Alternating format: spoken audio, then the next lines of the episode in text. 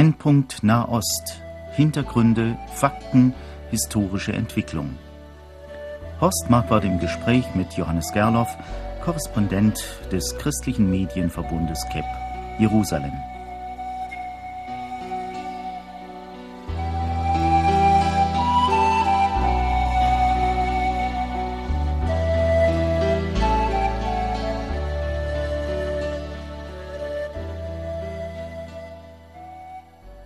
Verehrte Hörerinnen und Hörer, während ich sonst ja häufig mit Johannes Gerloff telefonisch verbunden bin, habe ich heute die Freude, Ihnen hier wieder mir gegenüber sitzen zu haben. Herzlich willkommen, lieber Johannes Gerloff.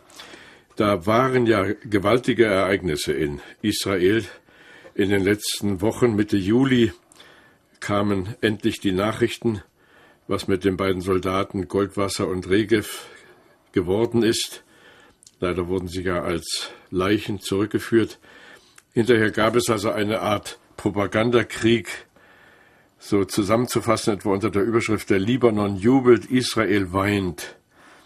Lassen uns doch etwas über Israel sprechen und darüber, wie diese schrecklichen Geschehnisse in Israel aufgenommen und verarbeitet worden sind. Diese Überschrift der Libanon jubelt, Israel weint, das war eigentlich ein Plakat der Hisbollah, als diese fünf Libanesen empfangen wurden und dann eben fast 200 Leichen, die für zwei tote israelische Soldaten ausgetauscht wurden.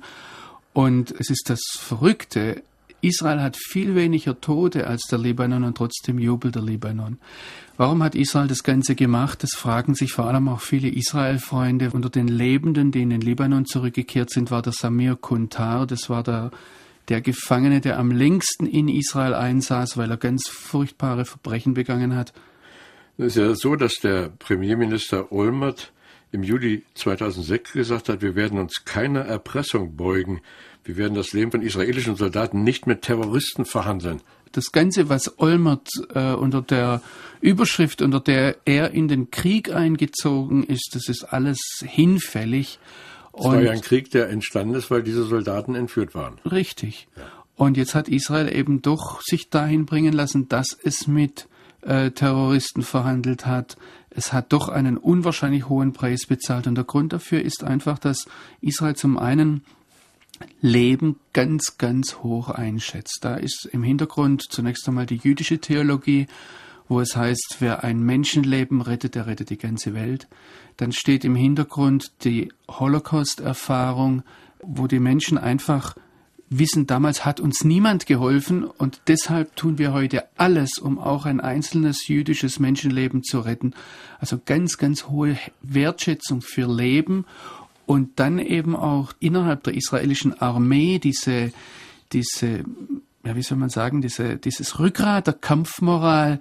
Jeder israelische Soldat wird um jeden Preis, sei es lebendig, verletzt oder tot, so hat es Verteidigungsminister Barak jetzt auch wieder gesagt, zurückgebracht ins eigene Land. Und das war eben der, der Aber Grund. damit wird natürlich Israel erpressbar. Man jetzt mal ganz leicht gesagt, die brauchen nur die Hamas oder Hezbollah wieder irgendeinen entführen und schon haben sie wieder ein Faustpfand in der Hand und können sonst was machen. Das ist die große Sorge, die hier im Hintergrund steht.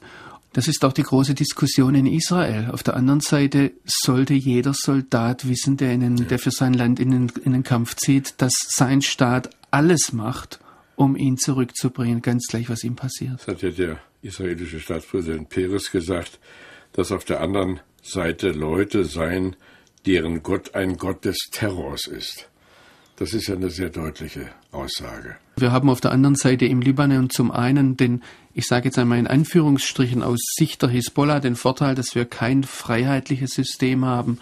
Wir haben keine freien Medien, die frei berichten.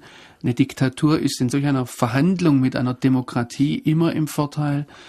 Die Hisbollah hat den großen Vorteil, dass sie keinerlei Skrupel hat, äh, wenn es darum geht, eben die öffentliche Meinung in Israel auszunutzen und Hisbollah-Chef Nasrallah hat da in den vergangenen äh, Monaten furchtbare Dinge gemacht, dass er sehr plastisch gesagt hat, äh, was Israel mit seinen Soldaten macht, würde kein anderes Land machen. Und wir haben hier Teile von Leichen von Soldaten. Also er hat auf furchtbar plastische Art und Weise mit, der, mit den Gefühlen der israelischen Öffentlichkeit gespielt. das ist natürlich ein Nachteil, dass wir hier so freie, dass alles frei berichtet wird. Und das hat sich jetzt hier ausgewirkt, weil das natürlich Druck auf die Regierung ausübt. Sprechen wir ein bisschen über den Libanon. Es ist ja äh, immer noch so ein bisschen der Gedanke, dass der Libanon vielleicht nachdem die Syrer abgezogen sind, wieder pro-westlich hätte werden können, aber man hat ja seine Bedenken. Und Präsident und Premierminister und Parlamentssprecher, die haben dann diesem Mörder Samir Kunta, der also da ausgetauscht wurde, die Hand gereicht und haben den also gefeiert und die Massen standen an der Straße, haben den wirklich wie einen Volkshelden gefeiert. Das ist doch außerordentlich bedrückend. Ich denke, dass die realistische Einschätzung heute ist, dass die Hisbollah durch die Entwicklungen der vergangenen zwei Jahre, aber man muss schon weiter zurückgehen, immer mehr den, den Libanon, den Zedernstaat, das die einzige ehemalig christlich dominierte Demokratie im Nahen Osten, mehr und mehr in den Griff bekommt. Und die Hisbollah ist ganz eindeutig eine, eine Speerspitze, auch, das sagt sie auch selbst, vertritt den Iran dort in dieser Gegend vertritt, die schiitische Ideologie, die dahinter steckt. Es gab ja vor etwas mehr als einem Monat eine, einen Gewaltausbruch, als die Hisbollah ein eigenes Telefonsystem durchgesetzt hat. Das hat sie geschafft. Also man muss sich vorstellen, hier würde eine Organisation, die halb religiös, halb militärisch ist, jetzt sagen, wir bauen unser eigenes Telefonnetz auf.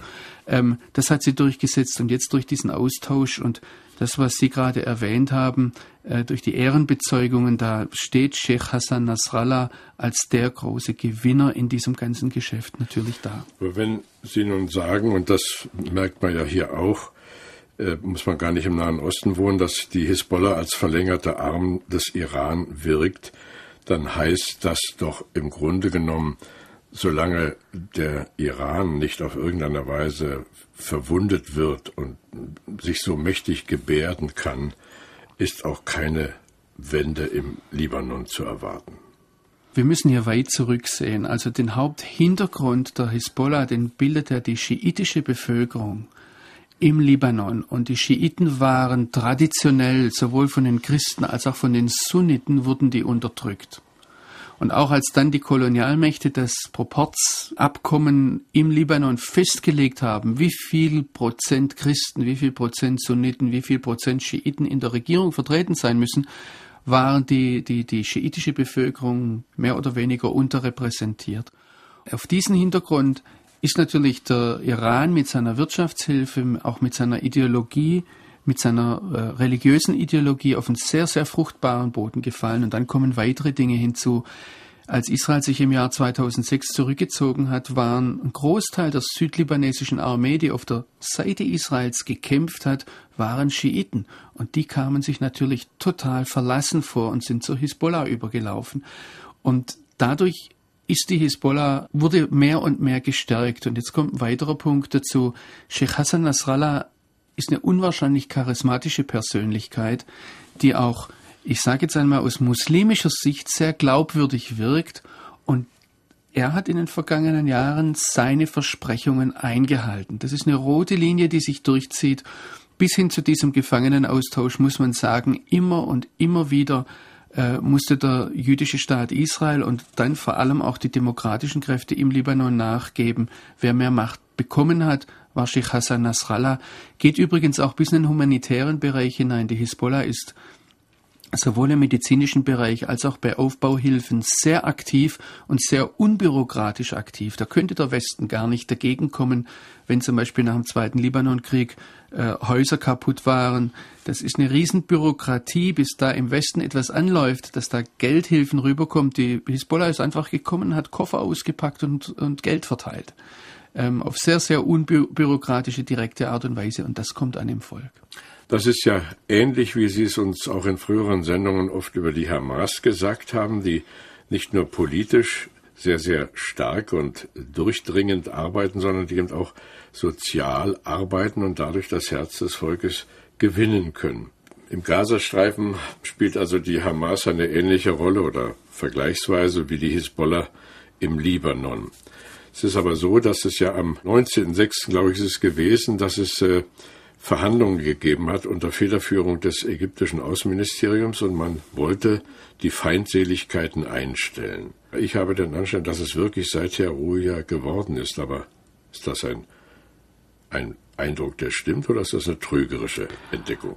Also Tatsache ist folgendermaßen, Israel hat die, die, die Feindseligkeiten gegenüber dem Gazastreifen eingestellt, was militärischen Beschuss betrifft.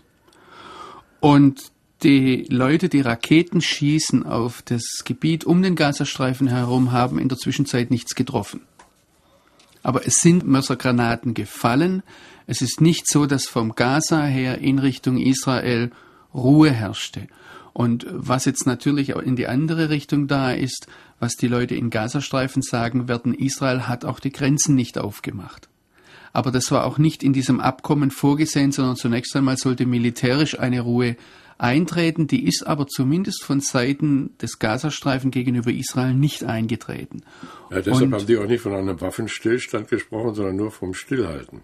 Die große Frage ist natürlich auch, inwieweit die Hamas das im Moment durchsetzen kann aus diesem Chaos oder inwieweit da zu viele Gruppen da sind. Und ähm, hier wird eben sehr stark beobachtet, was entwickelt sich innerhalb des Gazastreifens. Und es scheint so zu sein, und da stimmt jetzt Ihr Eindruck schon mit der Wirklichkeit überein, dass sich die Hamas durchsetzt, dass die Hamas das schafft, das mehr und mehr zu unterbinden.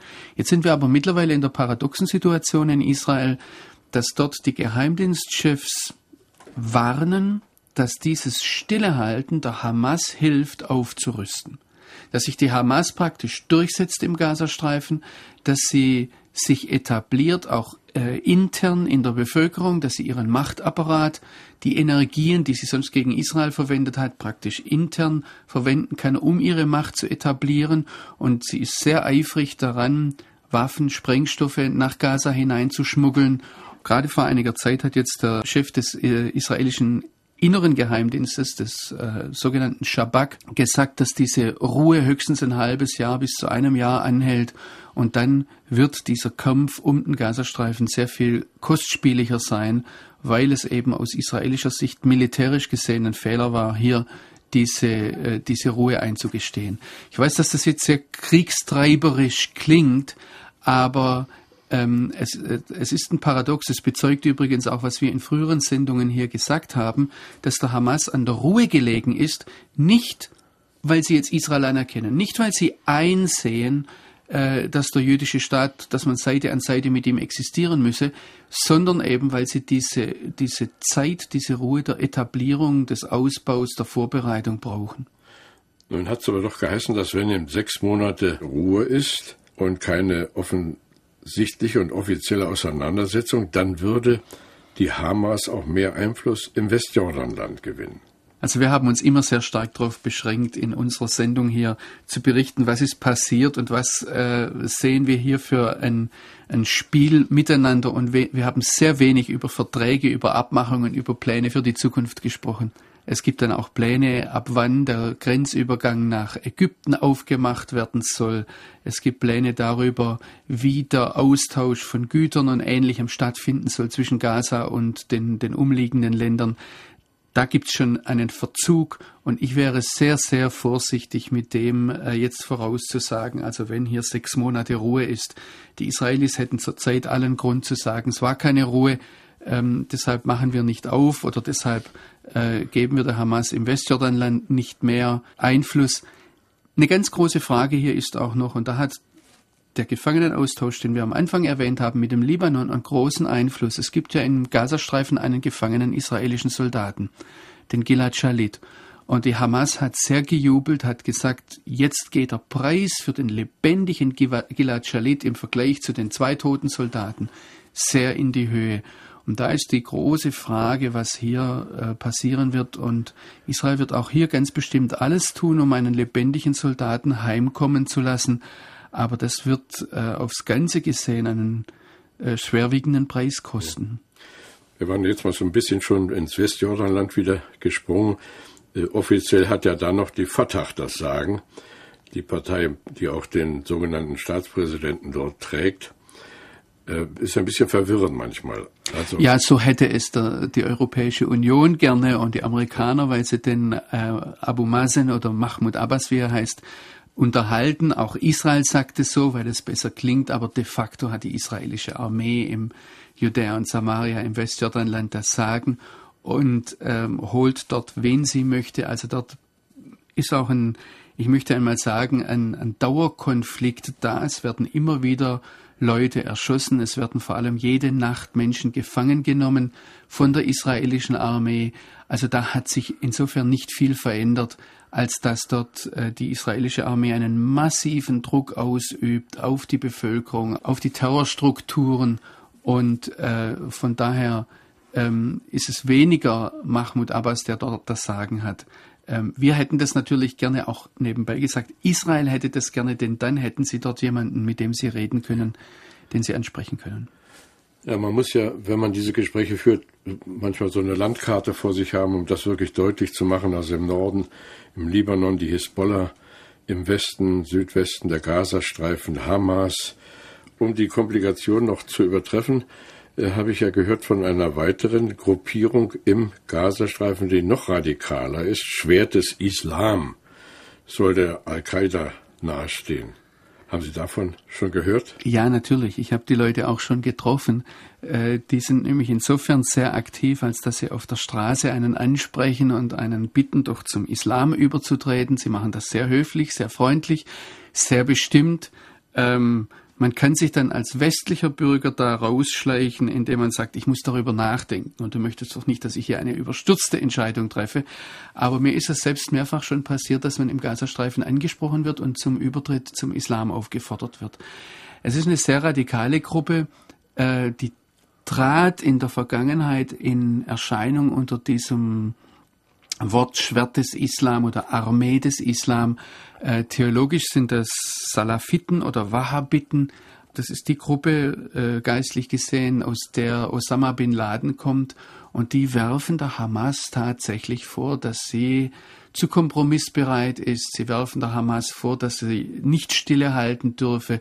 Und ähm, mir sind die Unterschiede in, in der Theologie zwischen Hamas und den Wahhabiten äh, nicht hundertprozentig klar. Da wäre es dann vielleicht mal lohnend, das mit einem Islamexperten hier anzusprechen.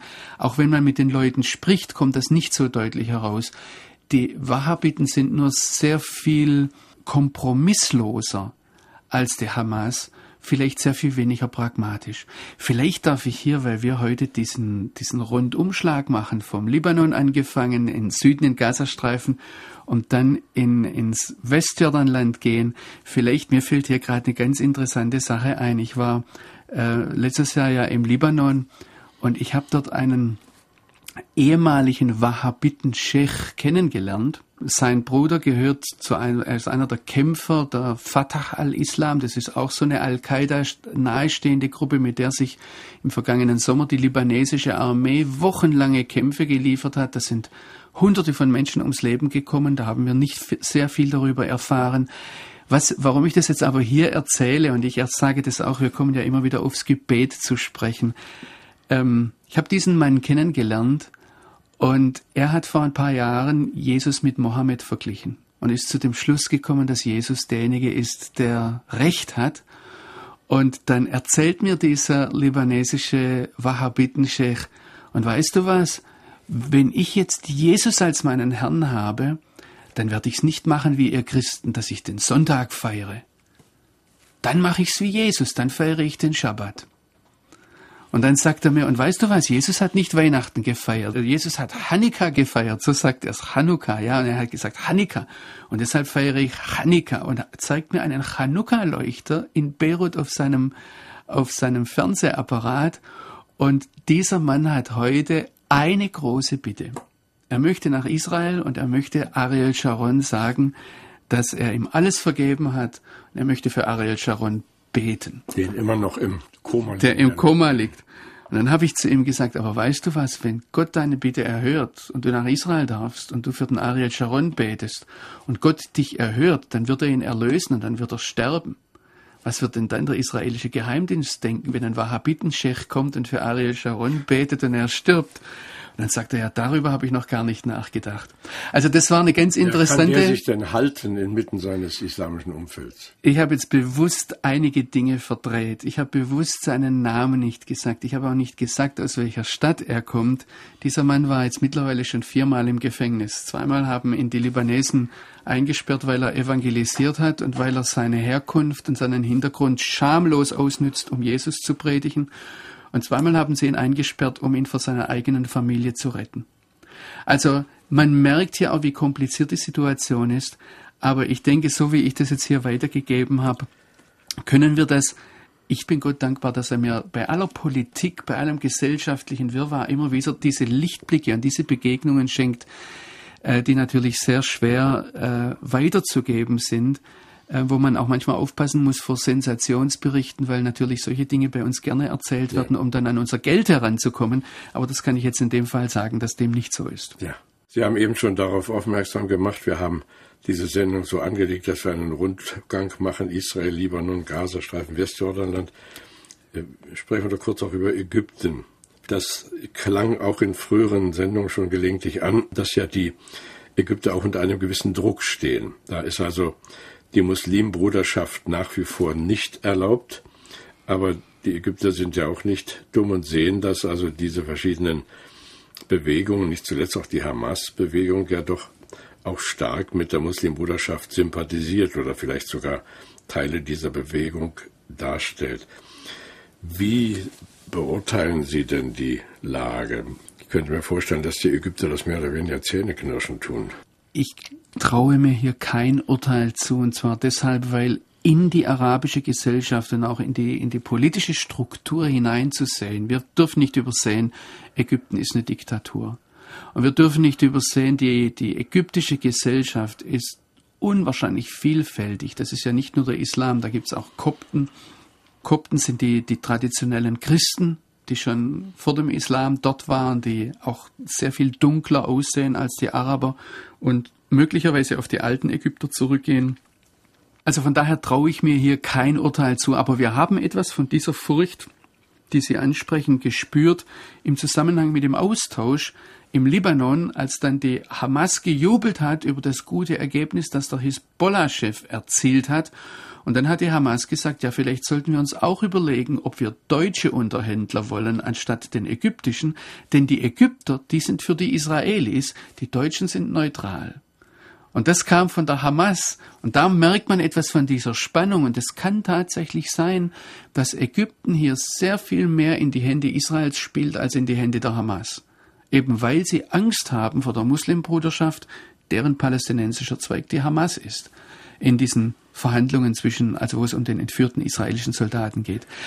Und das stimmt also innerhalb der, der ägyptischen Gesellschaft. Ich denke, wir müssen das einfach weiter beobachten, auch wenn in den nächsten Jahren irgendwann aus rein biologischen Gründen ein Wechsel stattfinden muss. Äh, der Präsident Mubarak geht jetzt auch auf die 80 zu. Ob sein Sohn die Macht so übernehmen kann, das bleibt abzuwarten. Ähm, und da wird ganz bestimmt einiges passieren, was uns noch beschäftigen wird. Dann haben wir also auf unserem Rundgang hier ein Land noch ausgelassen. Nordosten Israels, Syrien, waren ja auch in der letzten Zeit im Gespräch durch diese Mittelmeerstaateninitiative des französischen äh, Staatsoberhauptes Sarkozy. Hat das irgendwelche Auswirkungen, erkennbare Auswirkungen auf den Alltag in Israel? Oder? Ich denke, wir dürfen jetzt mal unter, unter dem Vorbehalt der aktuellen Ereignisse Syrien, das Verhältnis zwischen Syrien und Israel, vielleicht auch innersyrisch, das durchaus mal als eine eigene Sendung noch in diesem Jahr ankündigen ähm, anstatt es jetzt ganz kurz übers Knie zu brechen. Syrien ist eine ganz, ganz interessante Frage, auch weil wir dort eine Diktatur haben, weil wir dort eine Minderheitendiktatur haben, weil wir ein ganz interessantes Verhältnis zum Libanon haben und weil innersyrisch, wenn man in Syrien ist, die Syrer sind furchtbar nette Leute und es ist innerhalb des Nahen Ostens auf der einen Seite eine harte Diktatur, die wir durchaus mit der DDR vergleichen können, auf der anderen Seite habe ich selbst die syrische Gesellschaft als eine der offensten Gesellschaften im Nahen Osten empfunden und erfahren. Wenn man da zum Beispiel in die Moscheen hineingeht, dann wird man empfangen und darf fotografieren. Die Leute kommen einem unwahrscheinlich offen entgegen. Also auch da werden wir dann sehr viel Widersprüchlichem begegnen. Die evangelische Kirche, um noch einen kleinen Nachschlag jetzt hier zu haben, die evangelische Kirche beging am 27. Juli den Israel-Sonntag. Sie kommen ja viel rum in Deutschland, sehen Kirchengemeinden. Halten Sie es für sinnvoll, an einem solchen Sonntag die Israel-Frage besonders anzusprechen? Ich finde es sehr gut, dass wir jedes Jahr diesen Israel-Sonntag haben. Ich finde es sehr gut, dass da einfach klar gemacht wird, unsere Beziehung zum jüdischen Volk, auch der Staat Israel ist etwas, was uns als Christen angeht. Und ich finde es an dem, was ich erlebe, was ich mitbekomme in Israel aus der Entfernung, sehr gut, dass doch viele Gemeinden sich ernsthaft Gedanken machen und diesen Sonntag auch dazu nutzen, um daran zu arbeiten. Wie sollen wir über Israel denken? Wie soll unsere Beziehung aussehen? Ähm, es ist eine gute Erinnerung. Ich mir also wünsche, dass man das nicht nur an einem Sonntag tut, sondern dass man sich mit der Israel-Frage viel intensiver auch während des Jahres beschäftigt, wie man auch hoffen und wünschen kann, dass immer mehr Gemeinden entdecken, ein wie weites Feld der Islam ist und wie lernbedürftig wir sind, um die Vorgänge nicht nur im Nahen Osten, sondern auch hier im eigenen Land richtig zu verstehen und einzuordnen. Wollen wir zum Schluss noch unsere Hörer bitten, auch betend dieser Länder zu gedenken, die wir heute hier genannt haben. Haben Sie vielleicht einige Gebetsanliegen, die Sie uns empfehlen könnten, Herr Gerloff? Ich möchte das nochmal aufgreifen, was ich vorhin angesprochen habe. Wir können hier meistens in diesen Sendungen nur die, die großen politischen, gesellschaftlichen Züge ansprechen. Was heute doch anhand dieses Beispiels, das ich vorhin erwähnt habe, mit diesem Scheich aus dem Libanon deutlich wird, Gott schreibt seine Geschichte manchmal auf ganz anderer Ebene. Und für mich ist es ein großes Problem, das rauszubringen, das rüberzubringen. Und ich denke, dafür sollten wir beten, auch wenn wir blind sind, auch wenn wir nicht sehen, was dort ist. Vielleicht auch ganz bewusst sagen, Herr, wir sehen es nicht und es ist gut so, dass wir es nicht sehen, aber wir sollten diese Geschwister im Gebet nicht vergessen und die sind da. Gott tut etwas. Wir erwarten ja immer diese ganz großen Entwicklungen und vergessen manchmal, dass Gott eben auch mit dem Einzelnen arbeitet und dass er Geschichte macht durch viele Einzelne. Und dass wir uns da genau dann auch selbst innerlich am Zügel nehmen. Es ist dort so viel Verletzung und so viel Hass. Da müssen wir aus der Entfernung nicht noch mehr Hass und Polarisierung dazu bringen, sondern sehen, dass Gott selbst die, die Menschen, die vom Islam gebunden sind, dass er die liebt und dass er möchte, dass die frei werden. Vielen Dank für diesen liebevollen Schluss. Das war Johannes Gerloff Jerusalem, heute zu Besuch in Wetzlar.